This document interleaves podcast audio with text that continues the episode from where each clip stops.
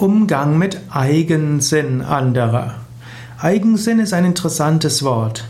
Äh, Eigen heißt an sich selbst, Sinn heißt nachsinnen, Eigensinn heißt ja, an sich selbst denken, etwas für sich selbst tun, sich selbst mit einbeziehen.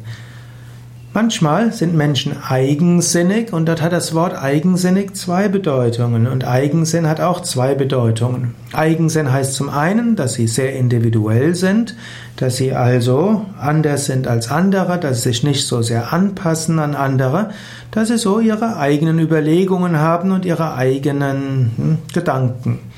Eigensinn kann aber auch heißen, dass sie nur an sich selbst denken und den maximalen Vorteil für sich selbst herausschlagen wollen. Und je nachdem, welche Art von Eigensinn gemeint ist, geht man damit unterschiedlich um. Angenommen, jemand hat einen Eigensinn im Sinne von, er denkt für sich selbst, er ist nicht so gern in der Gemeinschaft. Dort kann man natürlich schauen, wie kann man den Menschen, mit dem Menschen so umgehen, dass man mit ihm zurechtkommt. Eigensinnige Menschen sind Menschen, die brauchen ihren Freiraum, die brauchen ihre eigene Weise, wie sie Dinge tun. Sie brauchen vielleicht etwas mehr Abstand zu anderen Menschen. Oft sind es introvertierte Menschen, das gilt es zu berücksichtigen. Ein Menschen mit einem Eigensinn in dieser Hinsicht, der braucht einfach äh, Freiraum und er braucht auch Wertschätzung für das, was er ist und für das, was er kann.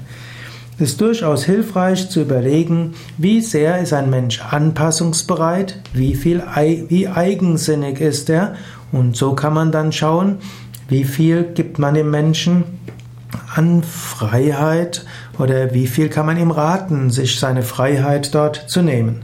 Schwierig ist natürlich, wenn jemand Eigensinn hat und mangelnde Leistungsbereitschaft. Ein Mann mit, Mensch mit Eigensinn, Mann oder Frau mit Eigensinn plus Leistungsbereitschaft kann als Einzelkämpfer sehr viel bewirken.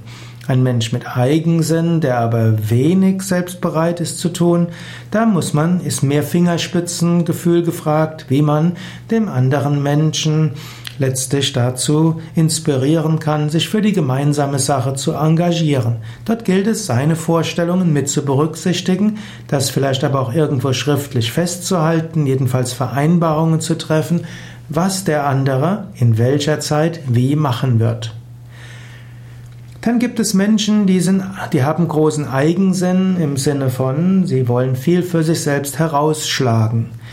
Es gibt Menschen, die sind uneigennütziger und es gibt solche, die scheinen mehr Eigennutz zu haben. Dort gilt es, das zu berücksichtigen. Menschen, die sehr uneigennützig sind, dort kann man schauen, wie man hilft, dass sie auch bekommen, was sie brauchen. Und Menschen, die es mehr eigensinnig sind, mehr an sich selbst denken, bei denen muss man mehr verhandeln und manchmal eben auch sagen, nee, das müssen wir gerecht verteilen.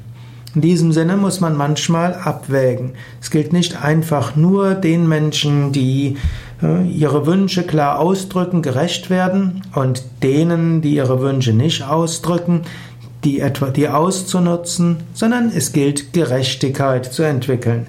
Da gilt es auch zu schauen, wie viel Eigensinn drücken die Menschen dort aus und wie viel Uneigennützigkeit drücken sie aus. Und dem, der uneigennütziger ist, dem kann man schauen, dass man ihm etwas mehr gibt, als er, als er verlangt.